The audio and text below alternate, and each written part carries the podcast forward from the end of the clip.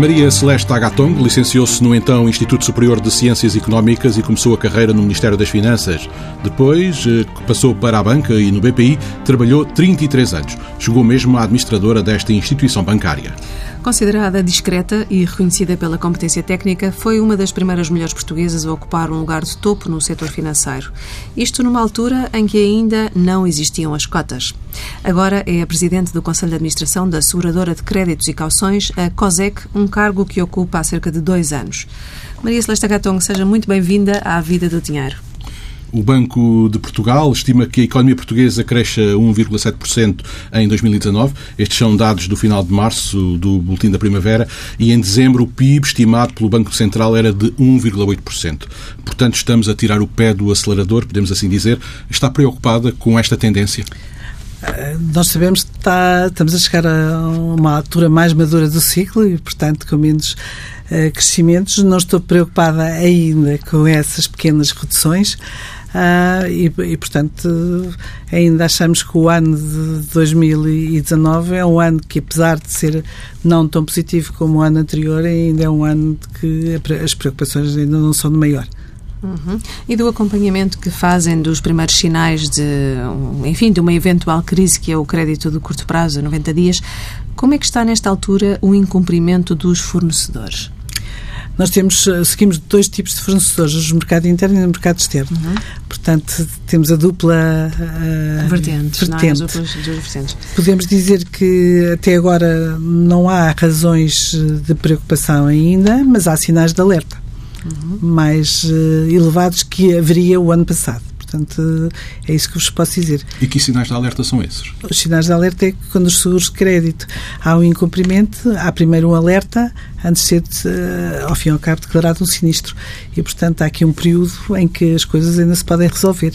E estes pequenos sinais de alerta vão-nos dando ideia de que as coisas, naturalmente, não estão tão bem como acontecem em casos em que a economia está a crescer a velocidade mais uh, maior. E pode contabilizar esses valores, esses valores de alerta? Hum, podemos, nós temos-los contabilizado, mas não são ainda significativos para estarmos preocupados. As exportações que tanto mexem com a atividade da COSEC eh, poderão também desacelerar, quer devido ao abrandamento do turismo, em parte pelo efeito do Brexit, que já está a sentir no Algarve, quer devido ao abrandamento da economia alemã, pondo em causa, segundo alguns economistas, o programa de estabilidade para os próximos cinco anos. O que é que antevê para as exportações portuguesas, para o seu impacto na economia nacional e na própria atividade que a COSEC desenvolve? Portanto, eh, eh, os principais parceiros das exportações portuguesas até hoje são os países europeus, sobretudo. Uhum. E os Estados Unidos também é importante. Ah, para mantermos os níveis de, de, exportação como tem acontecido até agora, temos que ter uma necessidade que é diversificar mercados e para outros mercados. Quando é olhamos para a Europa, temos a Alemanha a desacelerar, o Reino Unido, a Itália na situação em que está, portanto, temos de olhar para, o, para, para outros mercados. Um, há um mercado que neste momento notamos que todos os países europeus estão a olhar com muita uh, grande atenção, que é o mercado africano, que é um mercado de população jovem, em que muitos países têm uma situação mais estabilizada que tiveram no passado. Um, e, e, são, ao fim e ao cabo, um mercado de extensão e de grande aproximação relativamente à Europa, que teve costas voltadas durante muito tempo e que nós, felizmente, nunca deixámos alguns dos países que hoje em dia terão perspectivas de poderem estar melhor no futuro. Portanto, está otimista em relação à situação em Angola, em relação a Moçambique? A questão não é ser otimista, é se haverá oportunidades ou não haverá oportunidades para as empresas portuguesas. Eu julgo que nesses dois mercados temos com certeza oportunidades para desenvolver novos negócios, assim haja também os apoios que é necessário para o desenvolvimento desses negócios nesses países, porque os outros países trazem-nos de certeza. Uhum. O que podemos ver é que quer os franceses, quer eh, dando dois exemplos, quer, quer os alemães, estão a fomentar imensas linhas de crédito para exportações de produtos seus nesses mesmos mercados. Portanto, coisa que não existia nos últimos tempos e a mesma coisa ainda há dias foi anunciada uma linha também de, de, de, espanhola, também na mesma, com a mesma base, para projetos, no caso, era agrícolas uh, em Angola. Portanto, notamos aqui uma atenção especial de todos estes países, incluindo o Reino Unido incluindo o Reino Unido. Uhum. Mas não seria essencial, no caso, por exemplo, de Angola, abrir as linhas à exportação eh, que está fechada nesta altura? Não, mas nós não temos fechadas as linhas. Em Angola as linhas estão abertas à exportação. Portanto, temos duas linhas.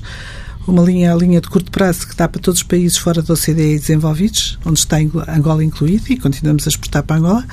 Uh, com base nessa linha, são 200 milhões por ano e é uma linha que todos os anos se vai renovando, já há, há cerca de 10 anos, e temos a linha de que foi reforçada o ano passado para grandes projetos de investimento de 1,5 mil milhões de euros e que está em utilização, ainda estão... Portanto, essa seria a linha que estava esgotada e que terá sido reforçada, depois está... de muito tempo à espera desse reforço, é isso? Não, não está propriamente esgotada.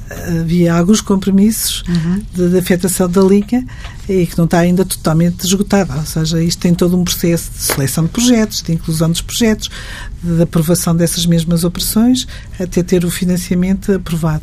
E, portanto, neste momento é essa linha que me está a dizer. Uhum. Ou seja, em termos concretos, os empresários portugueses hoje podem pedir apoio à exportação para irem para Angola?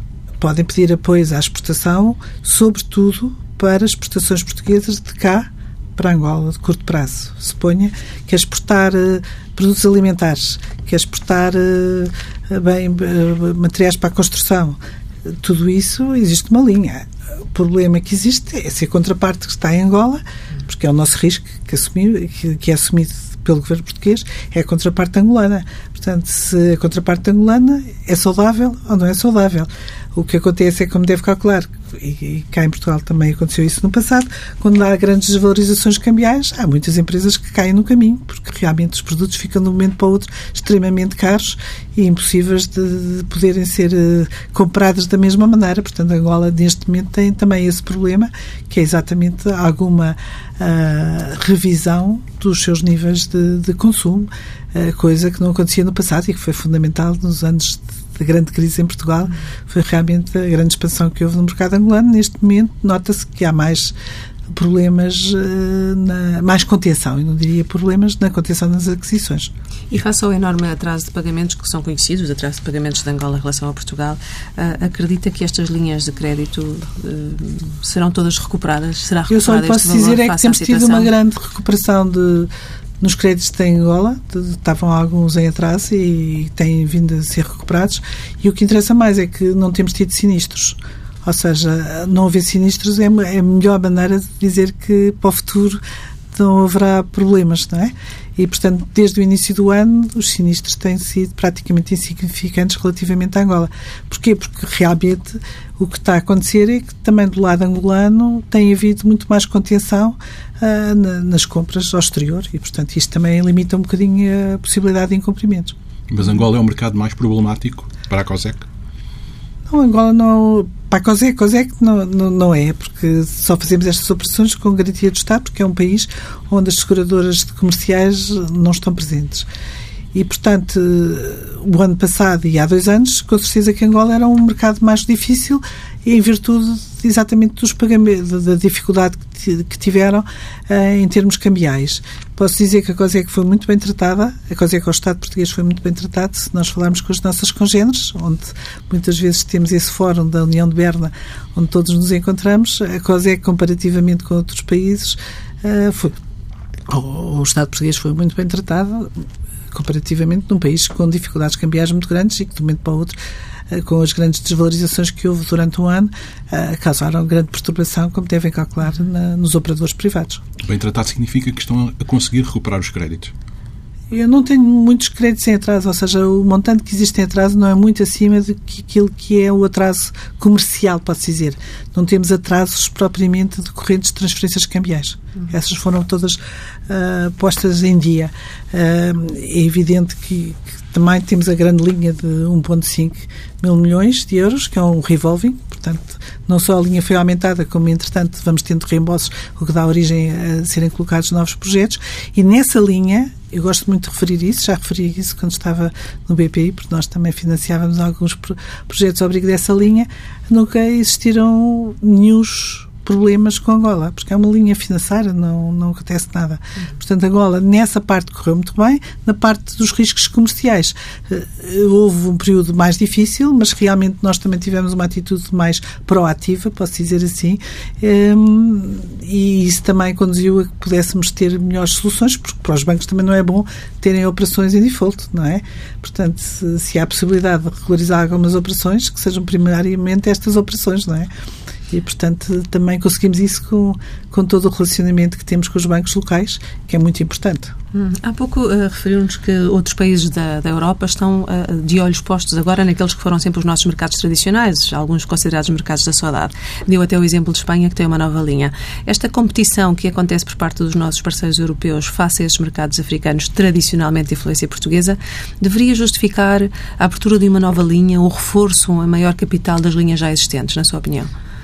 É conveniente analisar com cuidado o que é que se pode fazer para que as empresas portuguesas possam continuar a ter o seu ponto. Não é preciso linhas, porque as operações podem ser aprovadas de forma avulsa uhum. e, portanto, pôr linhas é pôr plafons uh, aprovar os projetos casuisticamente. É outra maneira de podermos ter e que trabalhamos com vários mercados dessa forma. Ou seja, não é preciso ter uma linha propriamente existente para o mercado para podermos fazer operações. Podemos e estamos a fazer operações em vários mercados casuisticamente. É apresentar-nos um projeto desde que tenha exportações portuguesas. Portanto, a base é só podemos fazer uma, eh, uma operação que tenha a vista cobrir uh, riscos decorrentes de exportações portuguesas. Esses riscos podem ser de curto prazo ou podem ser riscos associados também com o financiamento. Ou seja, são dadas melhores condições de pagamento. E isso é, acontece é, em muitos casos onde realmente temos que dar o pagamento a 5 anos ou 4 anos, porque estamos nas mesmas condições de outros países europeus que fornecem as operações nas mesmas condições. Ou seja, a saída da fábrica. Às vezes o, o equipamento tem o mesmo valor, mas isso não vale. O que vale são as condições de financiamento e muitas vezes é preciso garantir também que o financiamento seja garantido da mesma maneira. Fala-se muito nos PALOP, nos países africanos de língua oficial portuguesa. Fala-se muito, sobretudo, de Angola. E os outros países? Moçambique, por exemplo, como é que está o acesso às linhas é, para Moçambique? Em Moçambique voltamos a ter a tal linha dos 200 milhões para coisas de curto prazo e temos tido maior procura neste momento, nomeadamente ao redor de, dos projetos de, de gás e de petróleo. Em Angola ainda de pequenas infraestruturas, mas estamos a começar a ter alguns uh, pedidos. E, portanto, são analisadas dessa forma e casuisticamente. Os produtos alimentares, por exemplo, é uma coisa que em todo o espaço lusófono acontece e o que mais me choca, como surpresa, é Timor onde temos uma central de compras que compra produtos portugueses, quer dizer, bacalhau, uh, enchidos, uh, vinhos, do outro lado do mundo, não é? E num país que tem relações com Portugal, mas do ponto de vista estão muito longe, não é? Mas mantém essa relação com Portugal muito forte. Livros, por exemplo, uhum. que é uma coisa importante, que se lembra que também nos, há uma economia à volta das publicações e, e, que também merece o seguro de crédito, não é? Mas tudo depende da contraparte, percebe? Portanto, se a contraparte não tivermos informação, não for uma, contraparte que esteja bancarizada, é impossível levar eh, seguro de crédito, seja claro. público, seja privado. Ah, agora, desde que esteja dentro das regras, e nestes países há boas empresas. Em qualquer país com dificuldades há sempre boas empresas.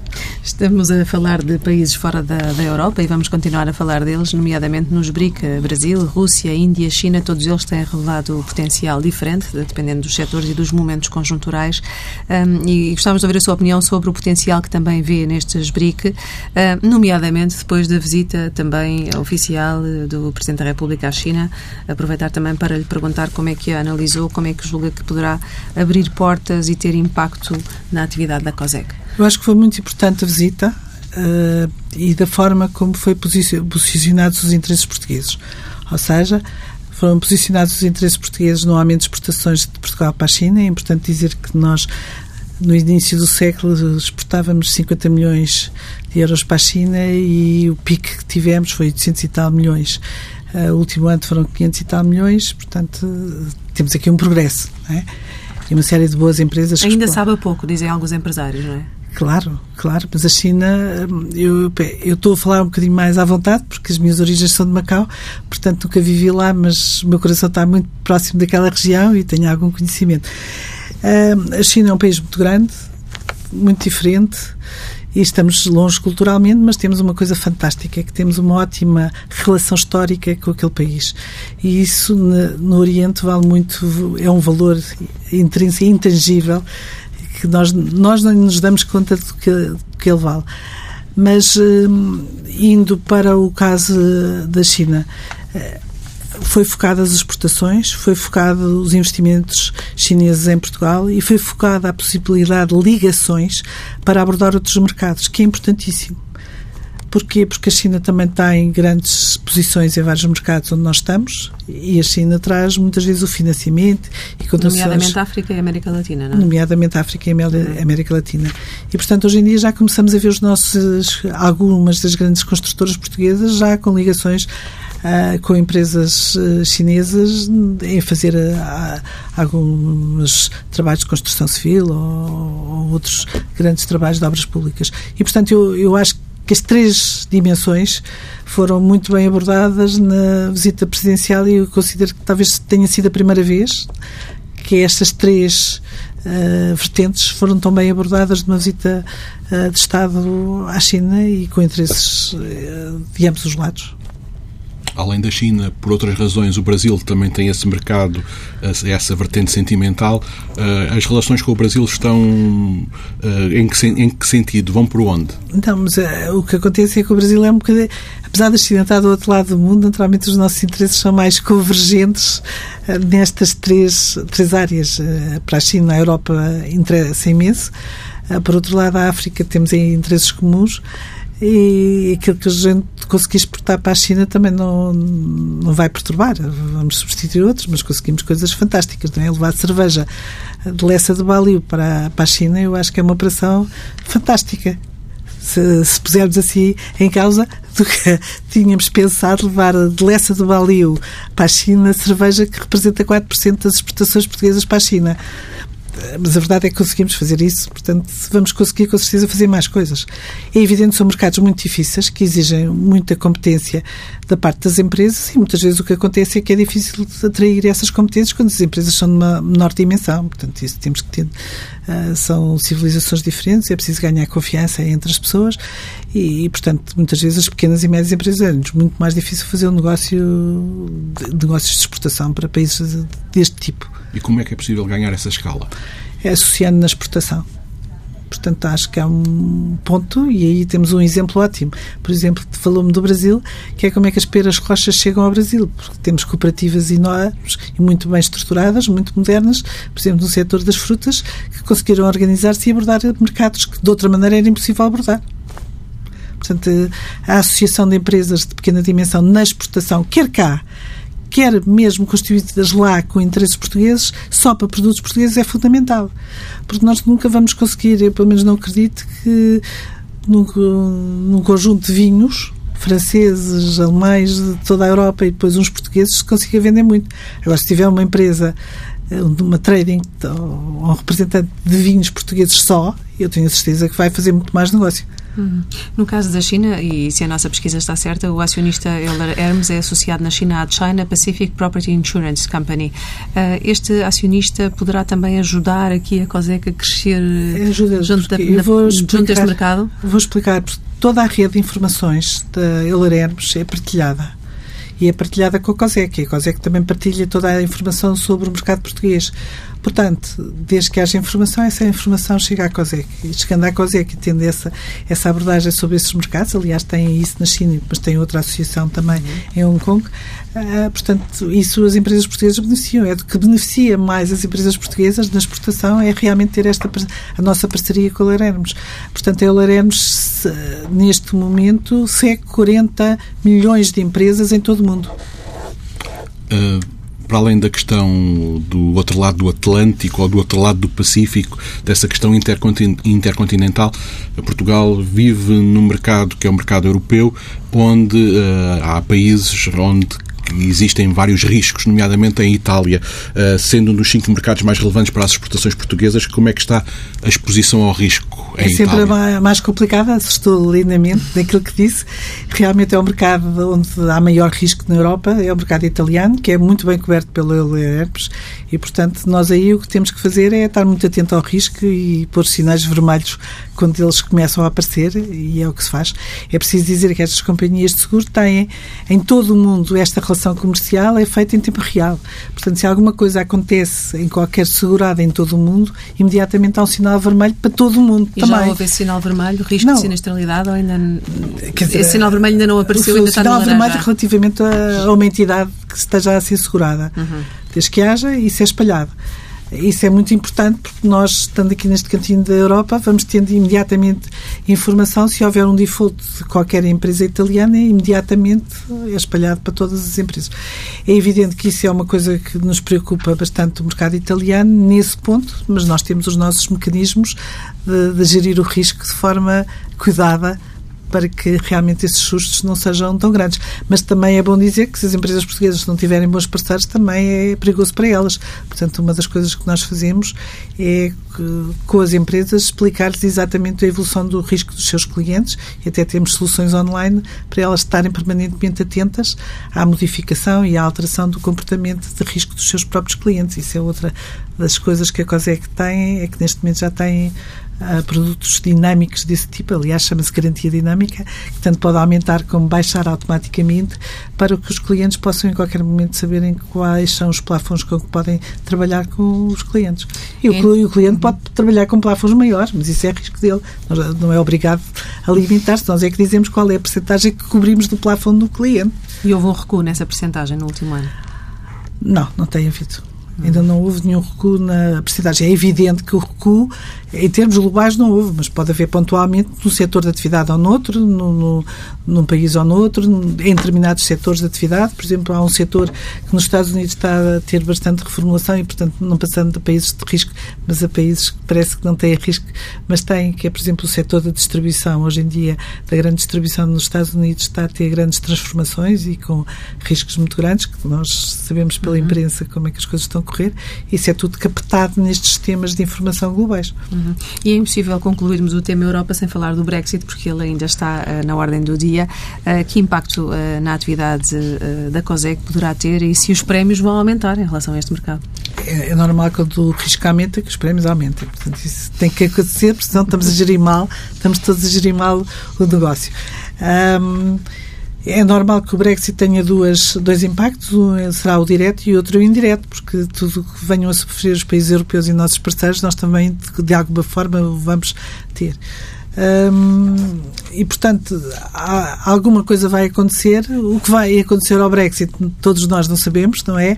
É um ponto de interrogação, depende dos dias. Há dias que nós acreditamos imenso que o Brexit vai para a frente, há dias que achamos que afinal volta tudo para trás.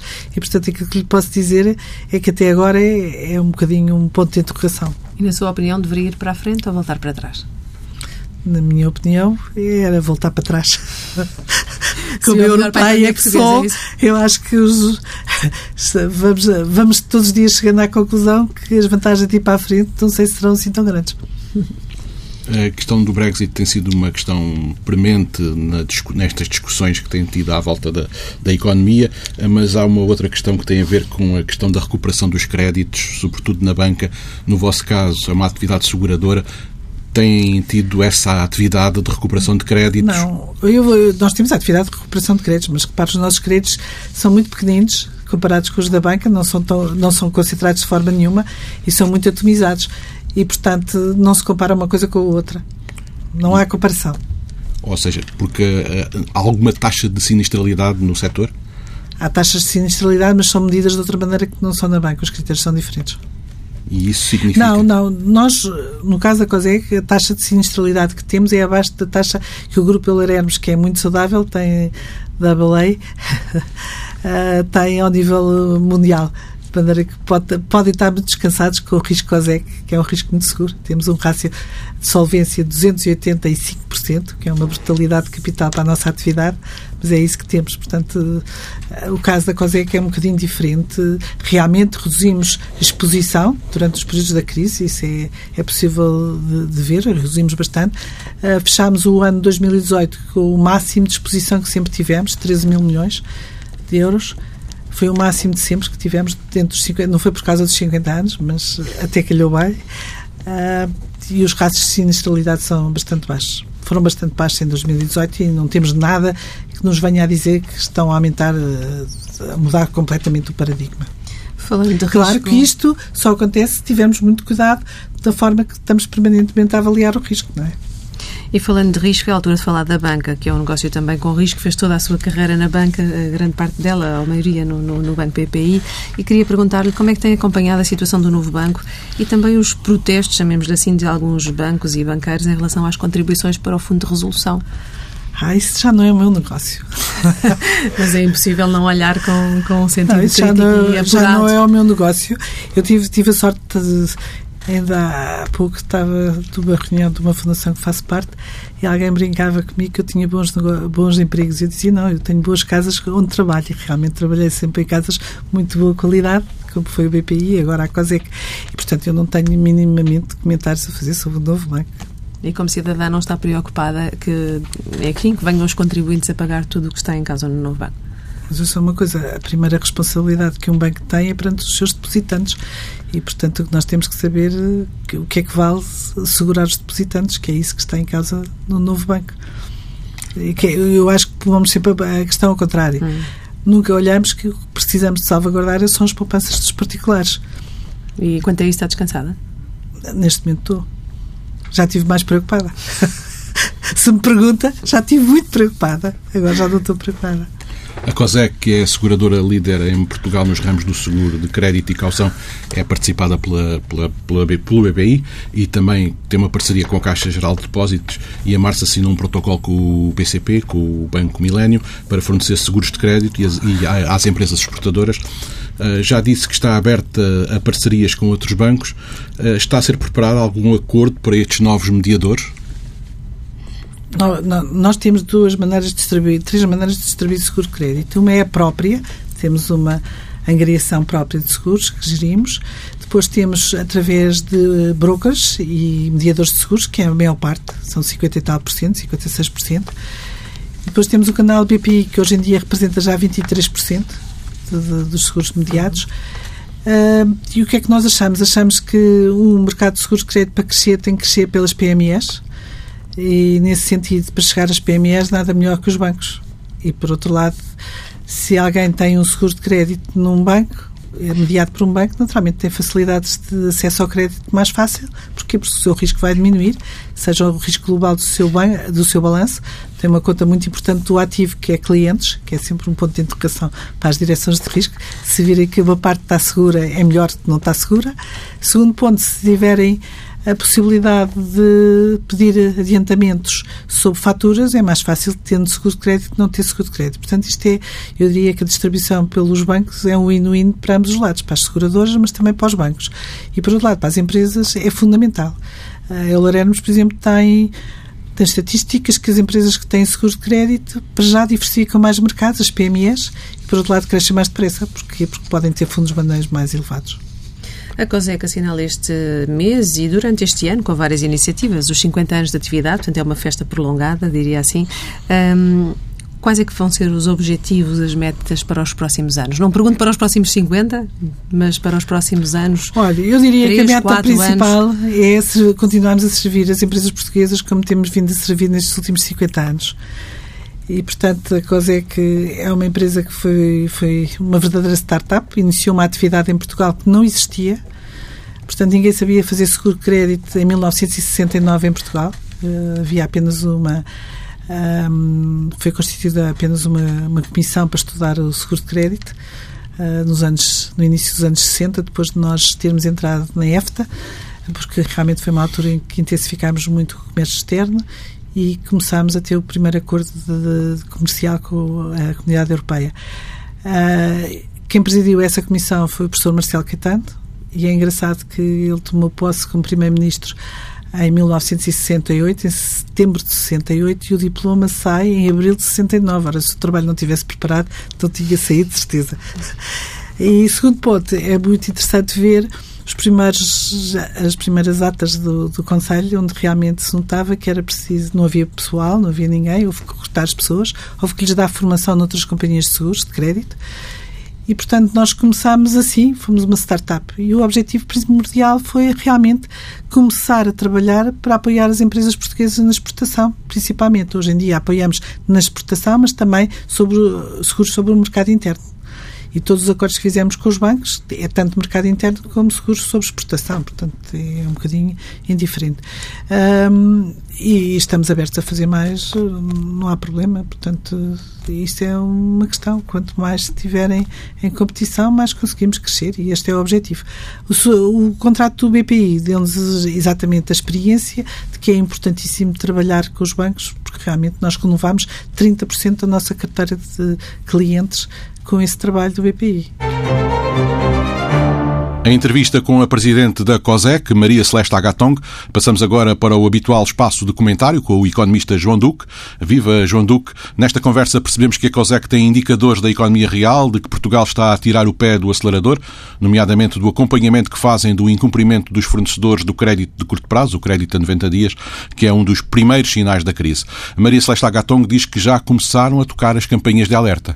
É normal que isso aconteça, porque, eh, em boa verdade, a economia portuguesa, que tem sido marginalmente puxada pelo exterior, eh, tem sido puxada pelas exportações. E, portanto, eh, este nosso crescimento aquele que de facto faz variar significativamente os crescimentos do PIB português de ano a ano não é tanto pelo consumo interno, mas mais pela procura externa. Isso significa que se as empresas começarem a ter dificuldades uh, de exportação ou de cobranças, uh, é, é, provável que isso se reflita exatamente nas contas daqueles, ou nas expectativas, ou até no, nas taxas de atividade daqueles que fazem suporte às empresas. E, portanto, eu acho que isso é, é, é, dizer, é normal. Uh, e é normal porquê? Porque o, digamos, o coração da Europa começou a arrefecer em termos de crescimento. A Alemanha até deu os primeiros sinais de alerta sérios um, que depois recuperou. Uh, portanto, vamos ver como é que há a evolução da economia alemã no início deste ano, mas uh, nos finais do ano passado uh, deu sérios alertas.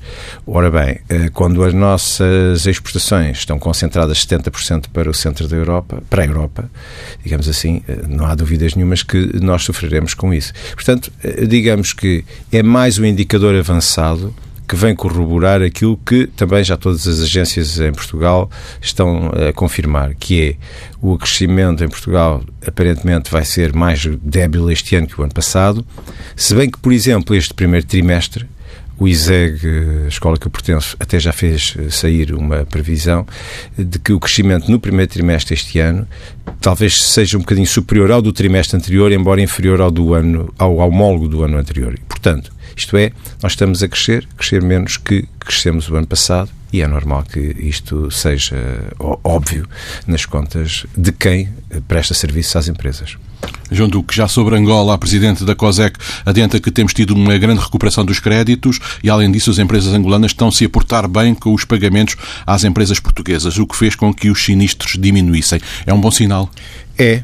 A economia angolana está dependente de uma coisa, que é o preço do petróleo. É? Quer dizer, a economia angolana, de facto, eh, eh, particularmente naquilo que, se, que diz respeito às relações com o exterior.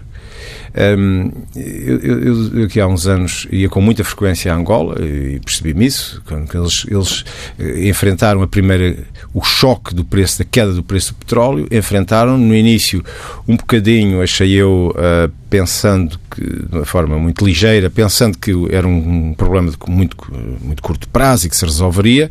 No curto prazo não se resolveu e isso agravou muito uh, as contas externas de Angola. E, portanto, num país que uh, precisa de uh, determinados bens e serviços fundamentais para manter a economia e a população, pelo menos, viva, e, e estou a falar dos medicamentos e da alimentação, não há dúvida nenhuma que esses eram os setores que recebiam e que a quem uh, o governo pagava através do, do sistema bancário.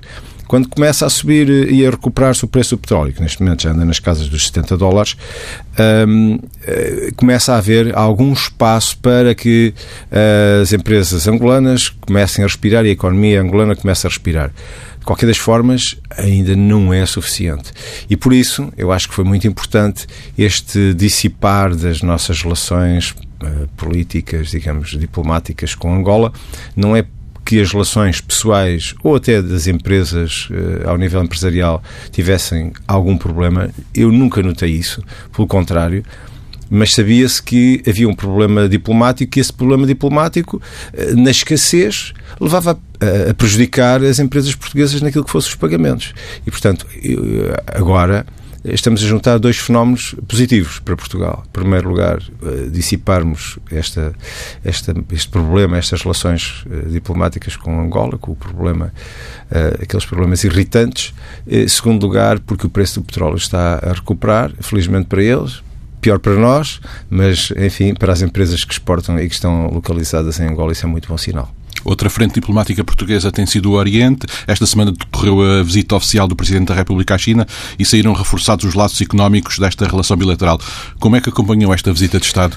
Olha, uh, mais importante do que. Uh as relações com a China são, têm sido mais importantes naquilo que quase que eu diria do sinal de entrada de capital chinês na economia portuguesa do que propriamente as relações comerciais com a China. Nós não temos um histórico de relações comerciais muito fortes, eh, não temos tido uma educação muito forte de deslocação e de, de, uma vocação para exportação com, com a China, só que a China é, é um mercado tão grande, tão grande, que de facto faria muita diferença se nós orientássemos mais a nossa atividade exportadora para lá.